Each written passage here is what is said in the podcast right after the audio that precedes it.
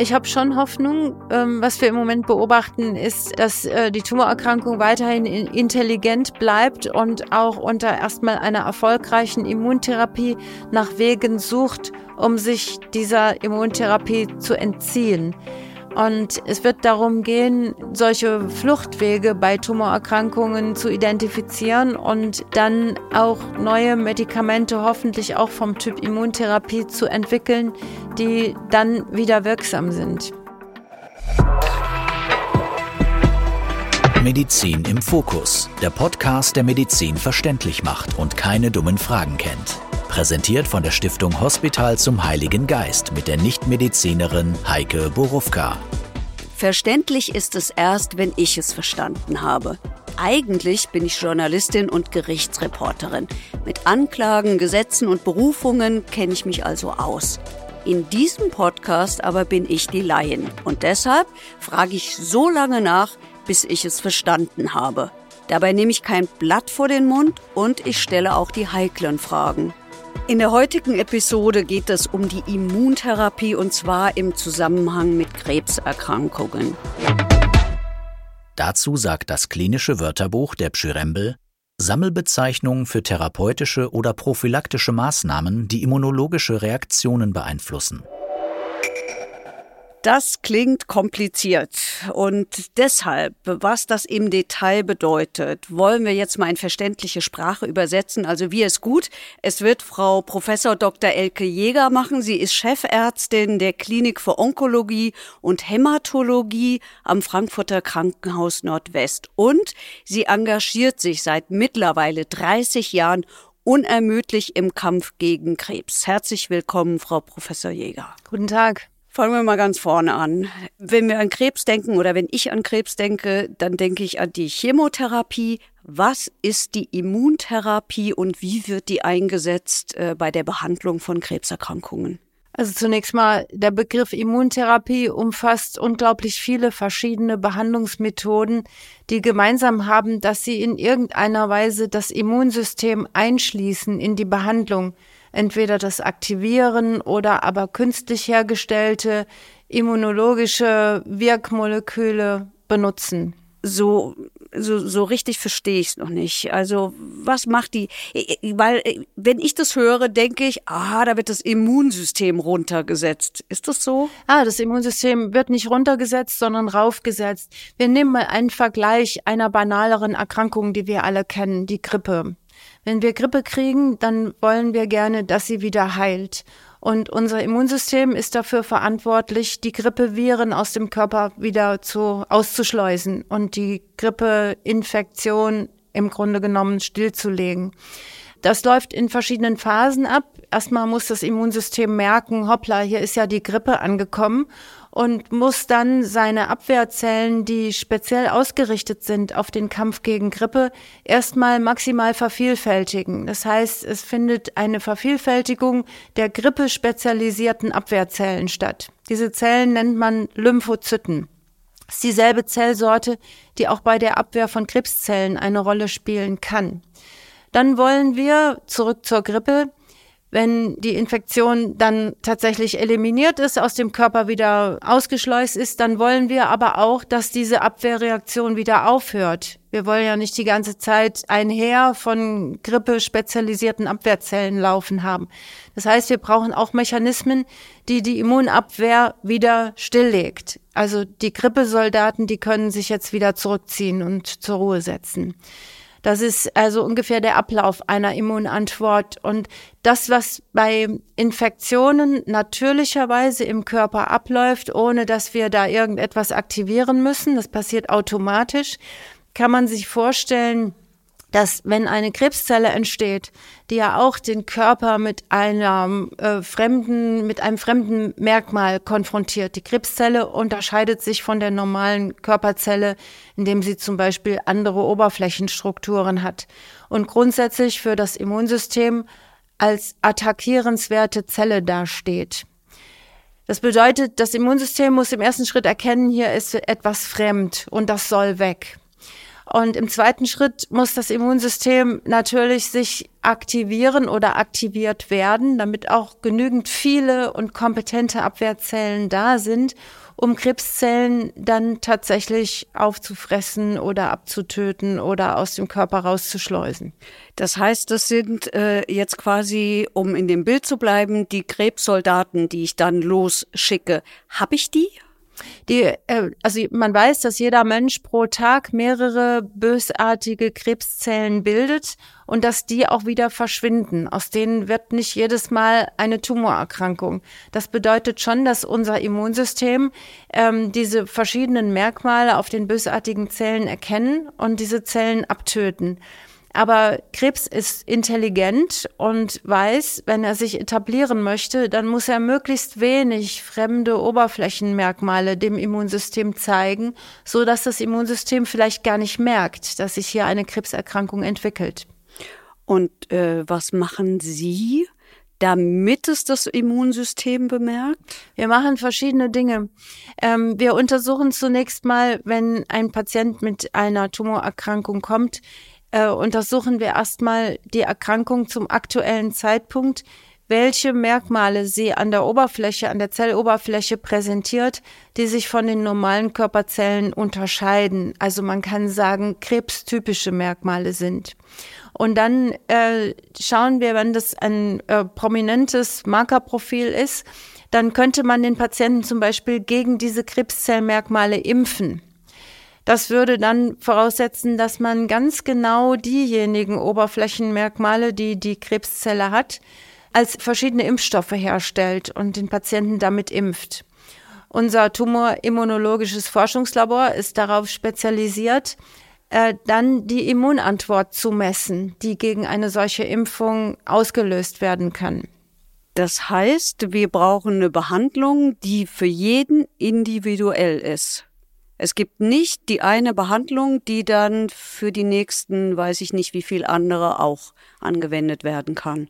Genau, das macht die Krebsimpfbehandlung so komplex. Es gibt einzelne Merkmale, von denen man weiß, dass sie durchaus in verschiedenen Erkrankungen in gleicher Weise vorkommen kann. Und äh, wir typisieren verschiedene Tumoren selbstverständlich, ob diese sogenannten konservierten Tumormerkmale in denen vorhanden sind. Gegen die gibt es dann auch schon fertige Impfstoffe. Es ist aber eher selten, dass äh, man das findet. Viel häufiger, und das ist auch umsetzbar, ist es, dass man die individuellen Merkmale äh, definiert und dann individuelle Impfstoffe herstellt. Wenn wir jetzt weg von Impfung zur Immuntherapie zurückkehren, äh, was bietet die denn für Vorteile? Also nochmal, äh, unter Immuntherapie werden viele verschiedene Behandlungsmöglichkeiten verstanden. Ähm, das, was man äh, zum Beispiel heutzutage verordnen kann an Immuntherapie, umfasst Antikörper, die man als Infusion bei bestimmten Krebserkrankungen geben kann.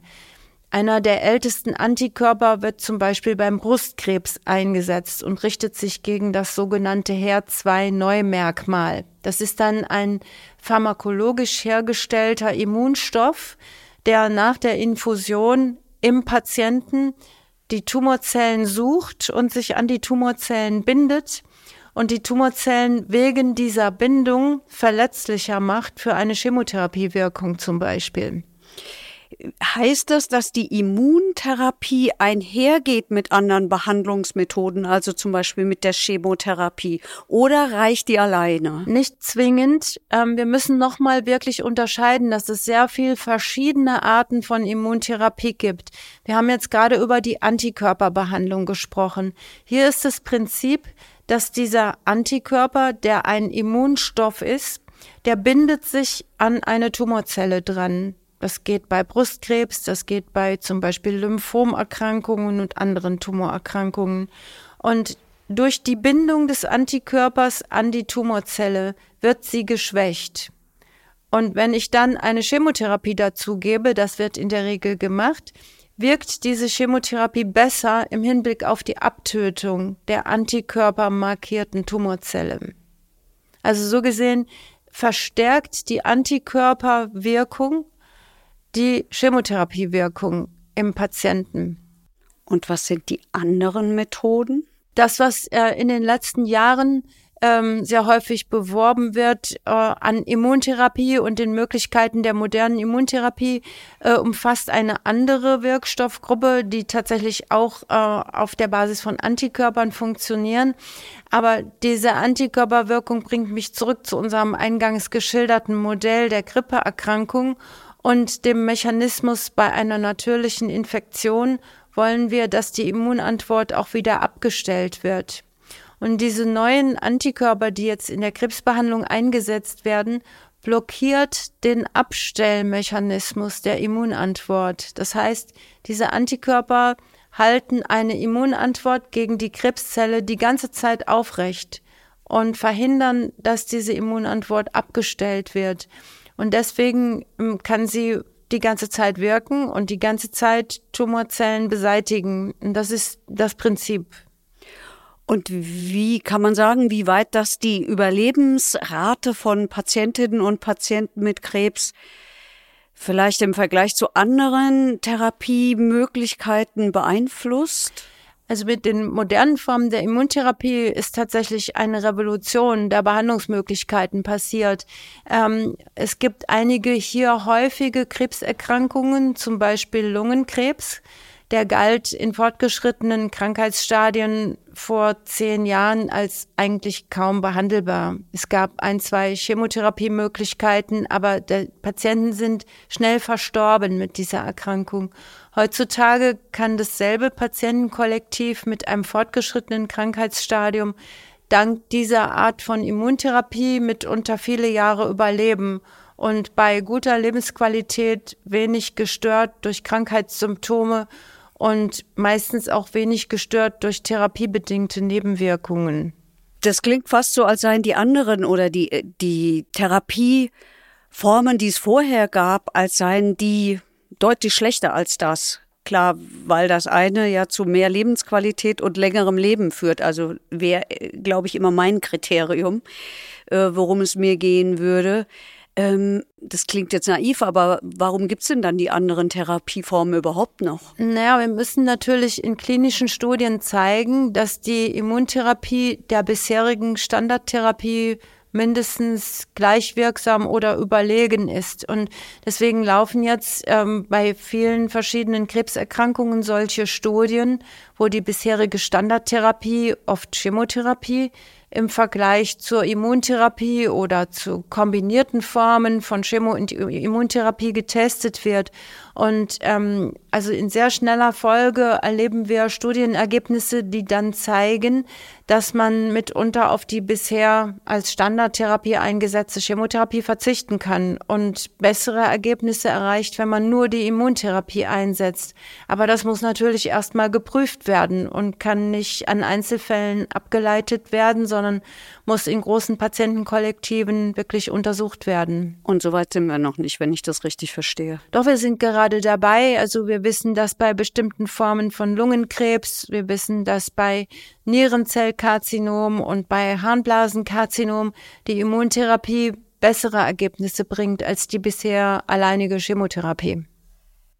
Hm, vielleicht ein bisschen eine zynische Frage, aber wahrscheinlich ähm, eine, die, oder ich vermute mal eine, die immer eine Rolle spielt, ist es auch eine Frage des Geldes, der äh, was übernehmen da die Kassen?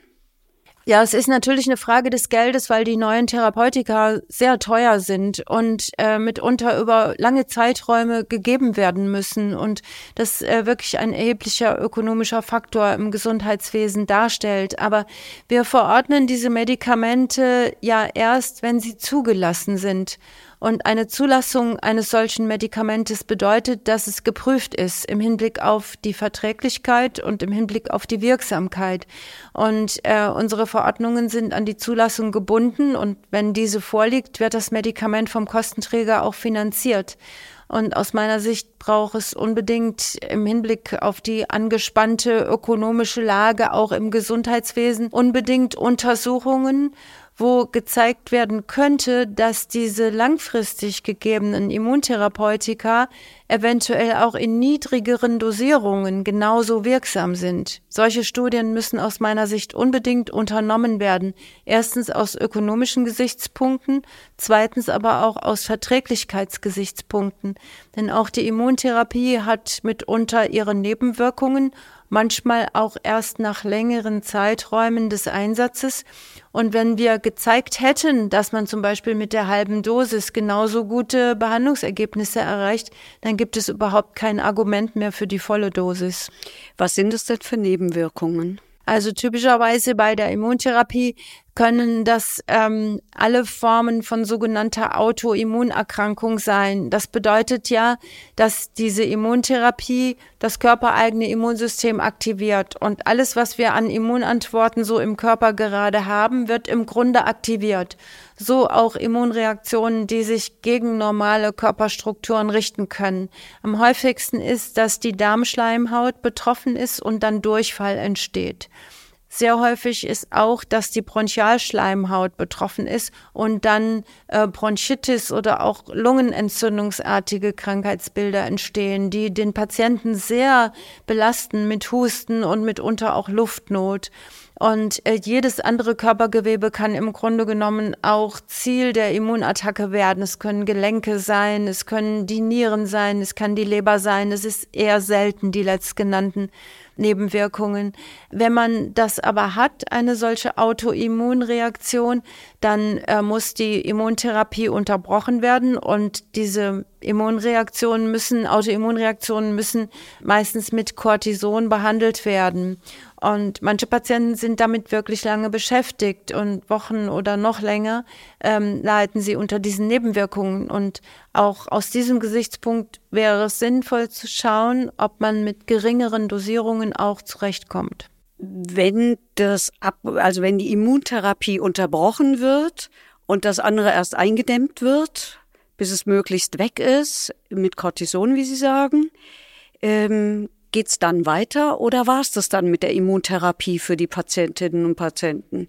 Es ist ein bisschen abhängig vom Verlauf der Krebserkrankung. Wenn man sieht, dass nach einer längeren Behandlungspause, die nötig war wegen dieser Nebenwirkungen, die Krebserkrankung wieder zunimmt, dann würde man einen erneuten Therapieversuch in niedrigerer Dosis versuchen und nicht, manchmal nicht nur in niedrigerer Dosis, sondern auch in größeren Zeitabständen und würde schauen, ob für den Patienten dann diese Abschwächung der Therapie verträglich ist. Wenn in der Behandlungs äh, in der Behandlungspause die Krebserkrankung nicht fortgeschritten ist, kann man davon ausgehen, dass die Wirkung der unterbrochenen Immuntherapie ja noch da ist. Und je nach Allgemeinverfassung des Patienten und Allgemeinsituation kann man in solchen Fällen auch die Erkrankung nur beobachten und feststellen, zu welchem Zeitpunkt sie vielleicht wieder aktiv wird. Und dann je nachdem, wie lange das gedauert hat, dann eventuell mit derselben oder einer anderen Therapie weiter behandeln. Ist es nicht unglaublich belastend für Patienten? Doch, selbstverständlich. Weil da, also, da, steckt ja auch Hoffnung drin. Äh, selbstverständlich, ja. Also einmal, wenn diese Nebenwirkungen auftreten, sind die unmittelbar körperlich belastend und in zweiter Linie tritt dann häufig die Angst dazu, was passiert denn jetzt mit meiner Krebsbehandlung, wo ich jetzt ja eine Behandlungspause machen muss und noch dazu die Cortisonbehandlung bekomme um diese Autoimmunreaktionen einzudämmen, wird dann nicht auch die Immunantwort gegen die Krebserkrankung eingedämmt. Ähm, da kann man die Patienten häufig beruhigen. Wir sehen eigentlich nicht eine Verschlechterung unter Cortison. Das ist also schon mal die gute Nachricht. Aber selbstverständlich ist das äh, körperlich und seelisch sehr belastend, eine solche Situation. Was sagen Sie denen denn? Also das ist doch auch eine Frage immer von Hoffnung. In, wer sich einer solchen Behandlung unterzieht, die sicherlich nicht einfach ist, äh, der setzt ja da auch Hoffnung rein. Ja, ähm, ich habe mich mit diesem Hoffnungsbegriff äh, viel auseinandergesetzt und äh, mir selbst erstmal die Frage gestellt, was muss ich denn selber können, um einem Patienten Hoffnung zu machen? Äh, die wichtigste Voraussetzung ist, dass ich selber eine fachliche Hoffnung für seine Behandlungssituation habe. Und äh, um die haben zu können, brauche ich gute Grundlagen, um eine Behandlungsempfehlung auszusprechen. Und die habe ich immer, wenn ich einem Patienten zu einer bestimmten Therapie rate. Dann gibt es Argumente, warum gerade diese Therapie die aussichtsreiche Behandlung für diesen Patienten ist.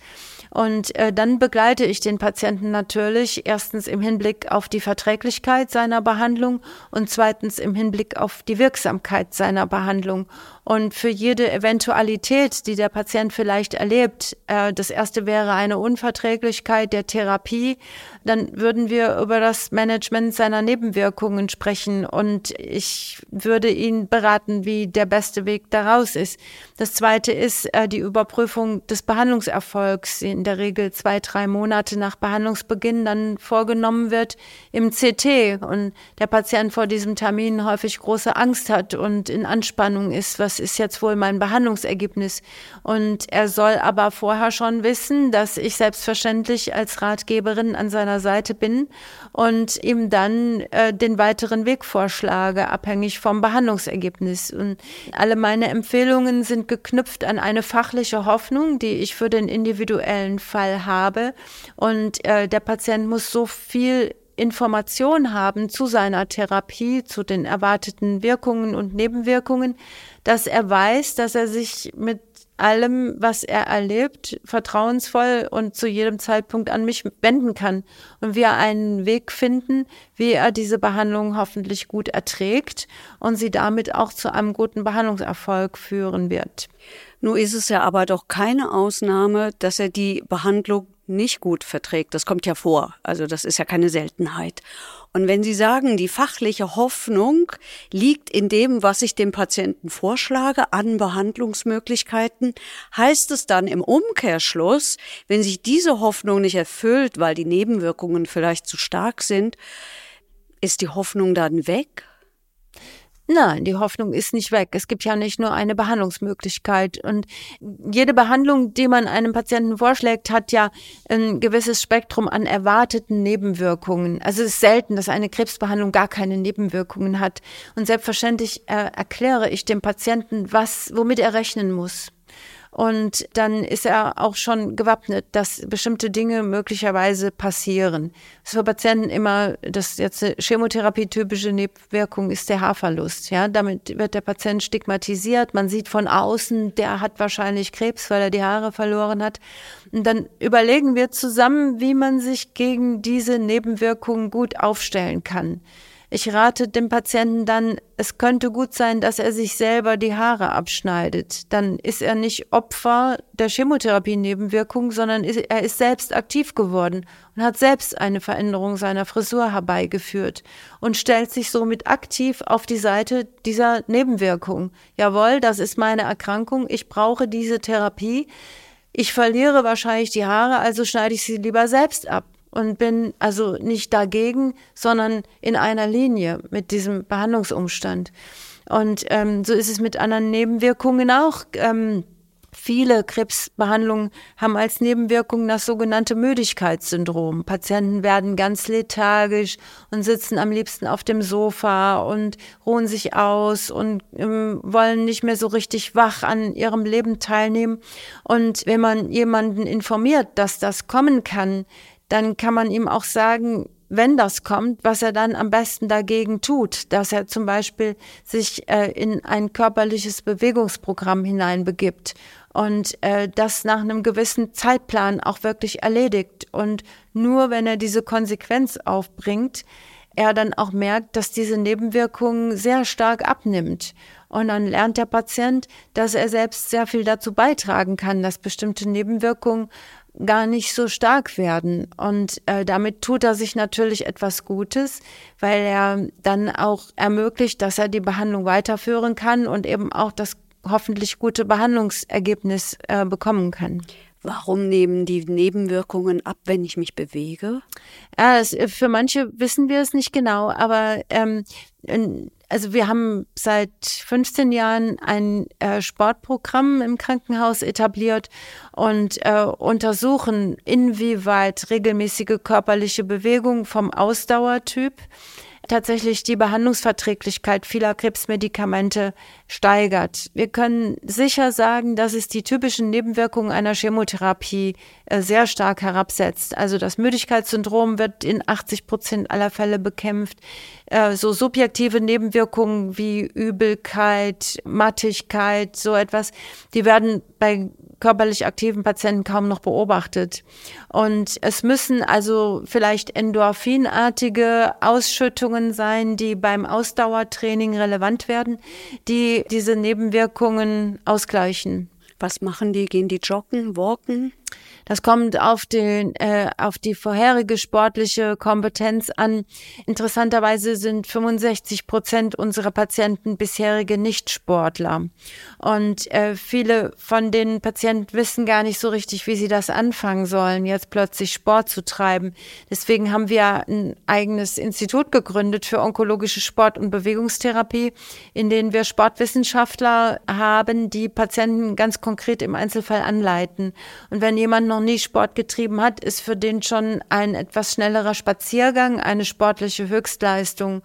Ähm, demgegenüber ein bisheriger Marathonläufer, der äh, beklagt, dass er jetzt langsamere Marathonzeiten hat, dem muss man erklären, dass es nicht um sportliche Höchstleistungen geht, sondern um moderates Ausdauertraining und er kann auf einer sehr ho hohen Ebene ja schon anknüpfen, weil er schon trainiert ist. Und ähm, also im Grunde jeder Sport erfahren oder unerfahren profitiert erheblich von dieser Beratung im Einzelfall und in der besonderen Situation der Krebsbehandlung. Ich würde gerne zurückkommen zu den verschiedenen Therapieformen und denke aber jetzt gerade darüber nach, ist das nicht auch Teil der Therapie? Das ist ja sicherlich auch eine Form von Therapie. Also wir reden ja auch in anderen Bereichen von Bewegungstherapie. Unbedingt, ja. ja. Ähm, gibt es, also dann erübrigt sich wahrscheinlich fast die Frage, die ich stellen wollte, nach Kombinationstherapien. Wahrscheinlich wird immer irgendwie irgendwas kombiniert. Ja, also wenn man die medikamentöse Therapie betrachtet, dann äh, gibt es sehr häufig in der Krebstherapie Medikamentkombinationen oder auch zum Beispiel die Kombination mit einer Bestrahlungsbehandlung. Gibt bestimmte Krebsformen, da wird eine kombinierte Strahlen-Chemotherapie oder auch Strahlen-Chemoimmuntherapie eingesetzt. Und ähm, die Verknüpfung mit dem Sport, da muss man natürlich schauen, im Einzelfall ist ein Patient dafür geeignet, aber wir wissen, dass körperliche Bewegung sozusagen genauso wichtig ist wie die medikamentöse Tumortherapie. Und wir haben uns sehr darum gekümmert, dass äh, körperliche Bewegung eine verordnungsfähige Leistung wird, die von den Kostenträgern genauso finanziert wird wie die medikamentöse Therapie. Und wir sind da auf einem sehr guten Weg, das zu etablieren und tatsächlich Behandlungsinhalte ähm, im Sektor Sport zu definieren, die jeder Patient haben sollte. Welche Unterschiede gibt's denn zwischen Immuntherapie und konventionellen Krebsbehandlungen in Bezug auf die Kosten und auf die Dauer der Behandlung? Also es ist ja sehr erfreulich zu hören, äh, dass jetzt auch Kosten für Bewegungstherapien übernommen werden, wo man doch immer sagt, ja, das machst du freiwillig und das kannst du in deinem Privatleben machen. Ähm, also ich komme zurück auf die ursprüngliche Frage mit den Behandlungskosten und der Behandlungsdauer der bisherigen Krebstherapien im Vergleich zur Immuntherapie jetzt. Ähm, die bisherige Krebstherapie Zumeist wurde die mit verschiedenen Chemotherapeutika gestaltet. Und die meisten Chemotherapeutika haben ein oberes Limit für den individuellen Patienten. Die werden äh, über die Dauer gegeben immer anstrengender und machen immer stärkere Nebenwirkungen, zum Beispiel dem Knochenmark gegenüber, was man daran sieht, dass im Verlauf der Behandlung das Ausmaß des Absturzes der weißen Blutkörperchen unter Therapie immer gravierender verläuft und dann auch andere Blutzellen betroffen sind, wie die Blutplättchen und die roten Blutkörperchen, so dass man bestimmte Medikamente nach einem bestimmten Zeitraum einfach nicht mehr geben kann. Bei der Immuntherapie ist das anders, wenn sie verträglich ist und nicht gravierende Nebenwirkungen am Anfang auftreten ähm, dann kann die Immuntherapie über Jahre gegeben werden. Und das wird auch so gemacht bei verschiedenen Erkrankungen. Und das Maß ist immer der Verlauf der Tumorerkrankung. Wenn diese stabil bleibt unter der Immuntherapie, dann ist eine Rechtfertigung gegeben, diese Immuntherapie auch weiter zu verordnen und zu geben. Und das geschieht auch. Wie muss ich mir das denn vorstellen, dass ähm, Ärzte die geeignete Therapie aussuchen? Also das ist ja hochwissenschaftlich, wenn ich dem folge. Und ich muss sehr viele unterschiedliche Dinge betrachten und äh, Schlussfolgerungen daraus ziehen. Ist das so? Ja, das ist äh, sehr komplex geworden, die Entscheidungsfindung für die richtige Behandlung im Einzelfall. Also in den 2000er Jahren haben wir eingeführt, erstmal die interdisziplinäre Tumorkonferenz. Dort sitzen Ärzte aller Fachrichtungen, die man braucht, um Behandlungsentscheidungen eines Krebspatienten zu fällen. Was sind das für welche? Das sitzt der internistische Onkologe, der Strahlentherapeut, der Chirurg, spezialisiert für Bauch- und Lungenchirurgie. Da sitzt der Pathologe, der äh, über die Gewebsuntersuchung berichtet. Da sitzt der Radiologe, der die Bilder zu der jeweiligen Krebserkrankung präsentiert. Und äh, es sitzt ein experimenteller Onkologe da, der genau Bescheid weiß über aktuelle Therapiestudien, die dem Patienten vielleicht auch angeboten werden können. Und in diesem Gremium werden äh, Einzelfälle diskutiert, präsentiert mit Bildern und es wird dann eine Empfehlung erarbeitet, die man dem Patienten gibt über den besten Weg seiner Behandlung. In neuerer Zeit ist es noch komplizierter geworden, weil wir nicht nur Bilder anschauen zu, zu einer Tumorerkrankung, sondern der Pathologe sehr genau nicht nur die Tumorart berichtet, Brustkrebs oder Magenkrebs, sondern innerhalb der Gruppe der Magenkrebse dann noch sehr viel verschiedene molekulare Marker analysiert hat, die ähm, den entscheidenden Ärzten zeigen, ob beispielsweise eine Antikörperbehandlung sinnvoll ist oder ob das eine Krebsart ist, die besser chemotherapeutisch behandelt wird. So ist also ähm, nochmal äh, aufgehängt an die genaue Gewebsanalyse mit ihren genetischen Markerprofilen, nochmal die Behandlungsentscheidung sehr viel komplexer geworden. Das macht Hoffnung, um dieses äh, von mir etwas strapazierte Wort nochmal zu benutzen. Ja, vielleicht kann man noch ergänzen, das äh, bisherige interdisziplinäre Tumorboard oder die Tumorkonferenz, äh, die wird heute abgelöst mit einem neuen Namen, dem sogenannten molekularen Tumorboard. Da geht es also in Ergänzung zu allen Bildbefunden, Patienten Allgemeinzustand und Allgemeinsituation im Besonderen darum, die genaue Gewebsanalyse als Grundlage für die Behandlungsentscheidung zu nehmen. Ich traue mich kaum, äh, auf die Immuntherapie nochmal an sich zurückzukommen, weil ich ja jetzt gelernt habe, wie äh, vielschichtig das ist und wie komplex das ist und äh, was da alles miteinander einhergeht. Dennoch haben Sie Erfahrungen von Patienten, die die Immuntherapie erhalten haben, die Sie teilen können oder die Sie gerne weitergeben? Ja, natürlich. Also ich bin ja äh, passionierte Tumorimmunologin aus Erfahrung. Und ähm, meine erste Erfahrung geht zurück auf eine Patientin, die in den 80er Jahren behandelt wurde, die an einem fortgeschrittenen Stadium des schwarzen Hautkrebses, dem Melanom, litt. Damals gab es nur eine Behandlungsmöglichkeit äh, von der medikamentösen Form, eine einzige Chemotherapie. Das hatte diese Patientin erhalten, aber die Krankheit ist weiter fortgeschritten. Man hat die Patientin dann immer wieder operiert und hat wachsende Metastasen aus dem Bauch entfernt. Und aus diesen Metastasen ist in unserem Forschungslabor gelungen, eine Tumorzellinie anzulegen. Das heißt, man hat diese Tumorzellen in Kultur genommen und die sind im Reagenzglas weiter gewachsen und haben sich geteilt.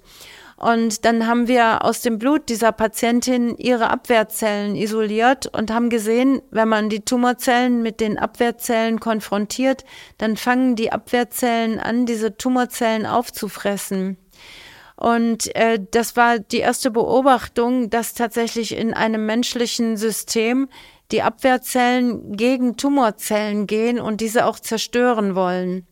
Und bei dieser Patientin hat man sich dann entschieden zu einem experimentellen Behandlungsschritt, hat die Patientin mit ihren eigenen Tumorzellen aus der Zellkultur geimpft, nachdem diese Tumorzellen zuerst bestrahlt wurden, um sie am weiteren Wachsen zu hindern. Und Patientin also eigentlich äh, tote Tumorzellen geimpft bekommen und hat eine sehr starke Immunantwort auf diese Impfung entwickelt. Und diese Immunantwort hat dazu geführt, dass die gesamte Tumorerkrankung verschwunden ist. Die Patientin lebt heute immer noch krankheitsfrei, besucht uns ab und zu, hat nie wieder eine andere Behandlung nötig gehabt. Und wir finden in ihrem Blut immer noch die Abwehrzellen, die damals entstanden sind durch die Tumorzellimpfung. Und das ist sozusagen ähm, ja, das war ein stark prägendes einzelnes Patientenerlebnis, was mir aber gezeigt hat, dass das Immunsystem unglaublich kompetent in der Lage sein kann, eine Tumorerkrankung zu kontrollieren. Und ich war dann in den folgenden 30 Jahren in viele klinische Studien eingebunden, die verschiedene Methoden zur Tumorimpfung getestet haben.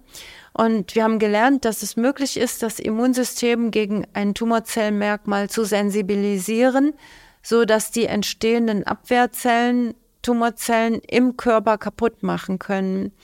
Und basierend auf dieser Erfahrung sind wir jetzt dabei zu untersuchen, ob die Immunantwort effektiver wird, wenn sie sich nicht nur gegen ein einzelnes Zellmerkmal richtet, sondern gegen möglichst viele Merkmale, die eine Tumorzelle ja hat. Und das sind im Augenblick die modernen Konzepte, wo wir eben versuchen, möglichst viele Tumorzellmerkmale zu definieren, um dann gegen all diese eine Immunantwort zu stimulieren. Was ist eine Immunantwort? Ähm, Immunantwort, wir gehen wieder zurück auf unser Infektionsmodell mit der Grippe. Wir haben ein Virus und wir wollen, dass es rausgeht. Und das Immunsystem verfügt über viele verschiedene Bestandteile, die ähm, man benötigt, um mit verschiedenen Krankheitsumständen zurechtzukommen. Bei Viruserkrankungen und auch bei Tumorerkrankungen sind es hauptsächlich die T-Zellen, die man braucht, um zum Beispiel eine Viruserkrankung äh, zu kontrollieren und zu beherrschen. Bei der Tumorerkrankung sind es auch T-Zellen, die speziell diese Tumorzellmerkmale erkennen und solche merkmalstragenden Zellen dann zerstören. Ich stelle mir gerade die Frage, wie das in einen Alltag passt, dass man sich um die Patienten kümmert und mit dem Patienten spricht und gleichzeitig Wissenschaft betreibt. Das ist ja ganz eindeutig so.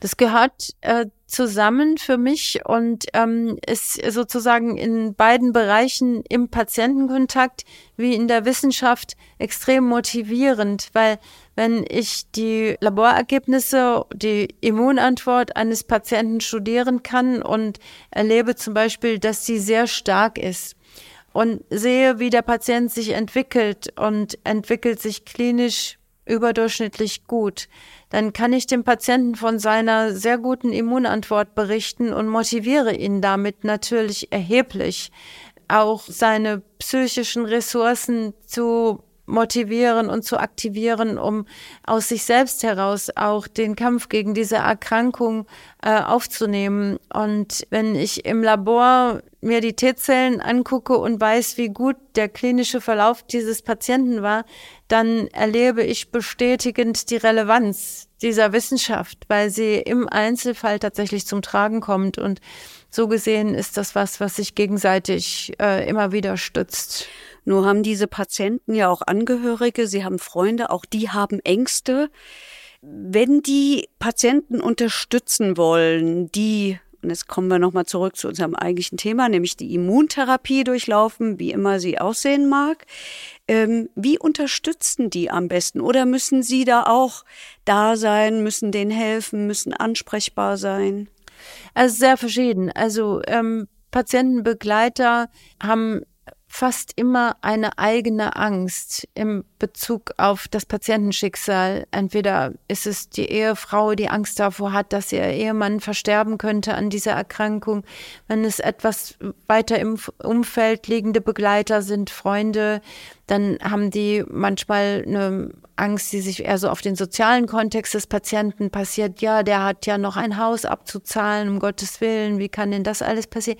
Also es sind häufig ähm, mitgebrachte eigene Ängste, die sich auf die Erkrankung beziehen. Und ähm, dann äh, hilft es meistens, indem man die Situation des Patienten erstmal möglichst genau beschreibt und äh, die Risiken der Behandlung und aber auch ihre Chancen natürlich erstmal erklärt für alle und nicht äh, separat Gespräche führt mit Begleitern und dem Patienten, sondern äh, für alle gilt dieselbe Wahrheit.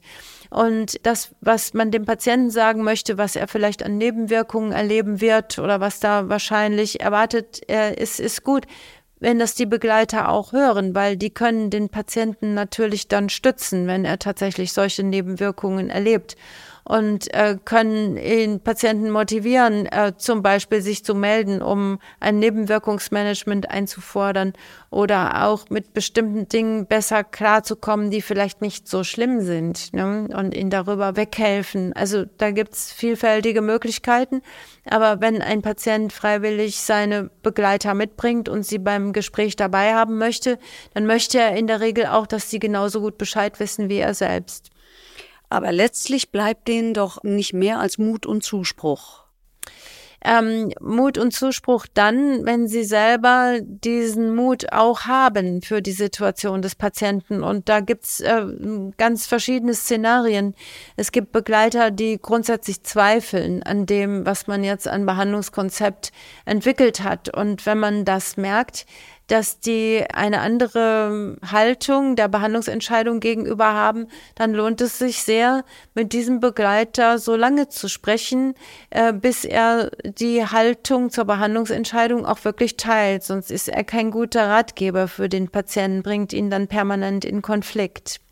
Wie begegnen Sie denn dem Gefühl, das glaube ich auch in mir lebt, oh Gott, Krebs, das war sehr lange die Todes also das war klar, das endet mit dem Tod.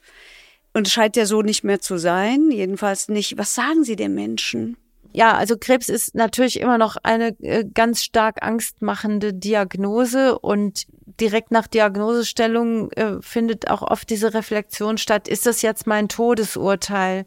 Und selbstverständlich ist es dann die Aufgabe des Onkologen, äh, zunächst mal über die Stadieneingruppierung der Erkrankung und die Gewebsbeschaffenheit der Erkrankung und die Behandlungsmöglichkeiten diese ähm, Todesangst zu relativieren die Früherkennung hat viel geleistet, weil wir zunehmend häufig Krebserkrankungen in einem heilbaren Frühstadium erkennen.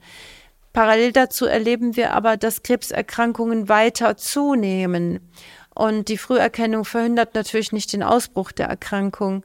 Also wird es darum gehen, gerade jetzt die häufiger betroffenen jüngeren Patienten mit den bis jetzt eher selteneren Krebserkrankungen, die jetzt aber häufiger werden, wie zum Beispiel Bauchspeicheldrüsenkrebs, über eine Früherkennung in einem behandelbaren Stadium zu identifizieren.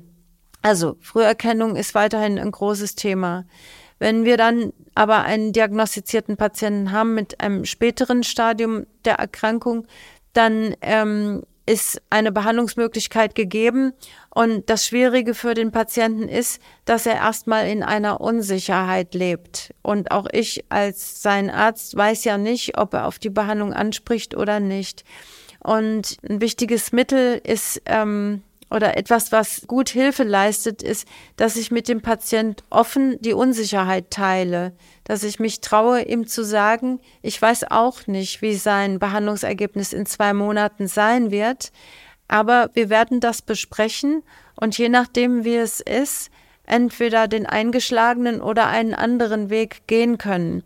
Und das beruhigt den Patienten, dass er das, was er als großes Unsicherheitsloch empfindet, nicht etwas ist, was er alleine tragen muss, sondern etwas, was ich als Arzt mit ihm trage. Wie sagt man das jemanden? Man spricht es offen an. Ich kann mir vorstellen, dass für Sie ein großes Problem die Unsicherheit ist. Haben Sie das schon immer gekonnt? Nein. Haben Sie das als junge Ärztin auch schon gekonnt? Dazu muss man äh, viel älter werden und muss diese Erfahrung gemacht haben, dass der Patient erleichtert ist, wenn man das, was ihn am meisten quält, anspricht. offen anspricht. Löst das in einem selber auch Ängste aus oder können Sie das trennen? Man muss das trennen, weil wenn man es nicht trennt und mit eigenen Ängsten verbindet, ist man nicht mehr in der Position, dem Patienten zu helfen. In der Position sind Sie vermutlich auch, wenn es Hoffnung für die Zukunft gibt, was die Weiterentwicklung der Immuntherapie anbetrifft. Sie haben es ja schon angedeutet. Wie sieht die aus? Haben Sie Hoffnung? Ich habe schon Hoffnung. Ähm, was wir im Moment beobachten, ist, dass äh, die Tumorerkrankung weiterhin intelligent bleibt und auch unter erstmal einer erfolgreichen Immuntherapie nach Wegen sucht, um sich dieser Immuntherapie zu entziehen. Und es wird darum gehen, solche Fluchtwege bei Tumorerkrankungen zu identifizieren und dann auch neue Medikamente hoffentlich auch vom Typ Immuntherapie zu entwickeln, die dann wieder wirksam sind.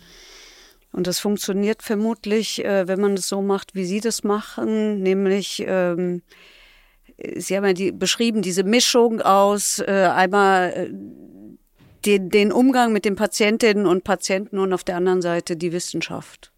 Ja, ich glaube, die, die Onkologie ist ein sehr wissenschaftliches Fach und die Kenntnis wissenschaftlicher Entwicklungen äh, ist unbedingt erforderlich, um in der Patientenbehandlung im Einzelfall äh, gute Vorschläge machen zu können. Dann würde ich sagen, wir gucken zum Abschluss nochmal ähm, in die Fragen der Community.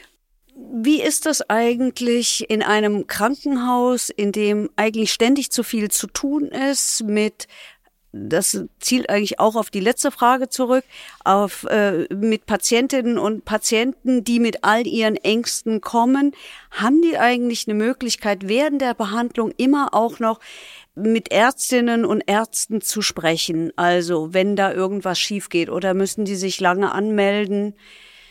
Es Nein. gibt ja sowieso enorme Wartezeiten. Der onkologische Patient ist potenziell immer ein Patient mit plötzlich aufgetretenen Nebenwirkungen, Behandlungskomplikationen oder auch Komplikationen von Seiten seiner Erkrankung. Daher muss eine onkologische Einrichtung immer ansprechbar sein, ähm, 24 Stunden an jedem Tag der Woche. Und äh, für Behandlungsgespräche, die zum Beispiel die Behandlungsplanung anbetreffen oder wenn eine Kontrolluntersuchung stattgefunden hat und es geht darum, den Behandlungserfolg mitzuteilen, dafür muss man immer Zeit haben und dem Patienten das so erklären, dass er das genau versteht. Und darin ist auch der Behandlungserfolg begründet. Wenn man einen Patienten nicht durch Inkenntnissetzung seiner Situation befähigt, seine Situation auch mitzugestalten, ist er verloren und der Behandlungserfolg auch gefährdet. Weitere Frage, auch von jemandem, der ähm, Erfahrung hat, weil selber an Krebs erkrankt, spricht von enormen Wartezeiten. Ähm, kann man das lösen? Also ich stelle mir das auch schrecklich vor. Ich sitze da und warte und warte, es geht mir sowieso schon so schlecht. Ja, also das ist absolut richtig. Auch in unserer äh, Einrichtung sind mitunter erhebliche Wartezeiten zu ertragen. Ähm, wir bemühen uns darum, dass wir Patienten mit schlechter Allgemeinverfassung oder mit besonderen Anliegen die Wartezeit zu umgehen, zu, zu helfen. Aber das gelingt nicht immer. Und äh, selbstverständlich leiden wir unter Personalnotstand, unter räumlicher Limitation. Ähm, wir sind darauf angewiesen, für Patienten, die ihre Behandlungen, ihre Infusionen in unserer Einrichtung bekommen, auch äh, zu warten, bis die Apotheke die jeweilige Infusion zubereitet hat. Das sind alles äh, Wartezeiten, die wir versuchen, so kurz wie möglich zu halten und auch zu überbrücken, um Patienten mit anderen Inhalten zu konfrontieren, zum Beispiel einer Beratung über das Sportangebot und ähm, also hier Zeit auch zu nutzen, um äh, tatsächlich noch Anregungen oder Beratungen auch zu geben. Letzte Frage von mir. Ähm, ist das Standard? Also ich weiß, dass Sie nicht nur einen guten Ruf haben, sondern extrem engagiert sind, dass Sie als Koryphäe gelten auf Ihrem Gebiet, dass Sie vieles anders machen, dass Sie die Betreuung eingeführt haben, die psychoonkologische Betreuung, was Sie vorhin beschrieben haben mit dem Sportprogramm etc. Machen das alle so? Ich weiß nicht, wie es die anderen machen, aber ähm, das hat sich in meiner ja inzwischen schon langjährigen Erfahrung als Onkologin gezeigt. Es geht nicht nur drum, die Tumorerkrankung zu kontrollieren, sondern es geht drum, den Patienten für seine Behandlungsaussicht zu motivieren. Und dazu gehört, dass man ihn kennenlernt und all seine Befürchtungen und Hoffnungen auch kennenlernt. Und es geht vor allem drum, unrealistische Hoffnungen zu korrigieren, so dass der Patient äh, wirklich ein Erfolgserlebnis haben wird und nicht einen vorprogrammierten Misserfolg. Krass formuliert, jemand kommt mit einer metastasierten Tumorerkrankung und hofft, geheilt zu werden. Da muss ich äh, mich trauen, dem Patienten zu sagen, dass das ein zunächst mal wahrscheinlich nicht erreichbares Ziel sein wird. Und mein erstes Ziel für ihn wäre, zunächst mal die Krankheit zu stoppen. Und äh, wenn ich das dann schaffe, dass wir ein gemeinsames Ziel für diese individuelle Behandlungssituation formuliert haben, dann haben wir ein Team äh, gebildet und dann geht das zusammen gut voran. Das ist eigentlich mein Motto. Frau Professor Jäger, vielen herzlichen Dank für dieses sehr eindrückliche, sehr aufschlussreiche Gespräch. Ich weiß, ich bin immer wieder weggekommen vom Thema Immuntherapie. Ja, ich danke Ihnen sehr für das Gespräch. Ich versuche mal zusammenzufassen, was ich glaube gelernt zu haben. Also, das Immunsystem soll den Krebs angreifen. Das ist sozusagen der Hintergrund der Immuntherapie. Es gibt verschiedene Behandlungsformen, die das Abwehrsystem mit einbeziehen. Also man kann nicht sagen, es gibt nur eine einzige. Die Therapie, haben wir gelernt, ist immer individuell. Es gibt nicht eine, die für alle anwendbar ist, sondern es wird nach jeder Patientin und jedem Patienten geguckt. Und was wir auch gelernt haben, dass für manche häufige Tumorerkrankungen die Immuntherapie die Revolution gebracht hat und manche Formen sogar zur chronischen Erkrankung werden können bei Patienten dank der Immuntherapie. Das heißt, der Krebs geht zwar nicht weg, aber der killt den Patienten eben auch nicht mehr. Und Hoffnung haben wir auch bekommen, nämlich in Zukunft könnte es vielleicht ja irgendwann mal möglich sein, dass Patientinnen und Patienten sogar mit niedrigeren Dosen auskommen können, weil es natürlich sie schont und weil es auch Geld spart, aber da braucht die Wissenschaft noch ein bisschen Zeit dafür. Und wenn euch diese Folge gefallen hat, dann abonniert ihr einfach Medizin im Fokus, dann verpasst ihr nämlich überhaupt keine Folge mehr. Ich bedanke mich für das Interesse an dieser Episode von Medizin im Fokus, der Podcast, der Medizin verständlich macht und keine dummen Fragen kennt.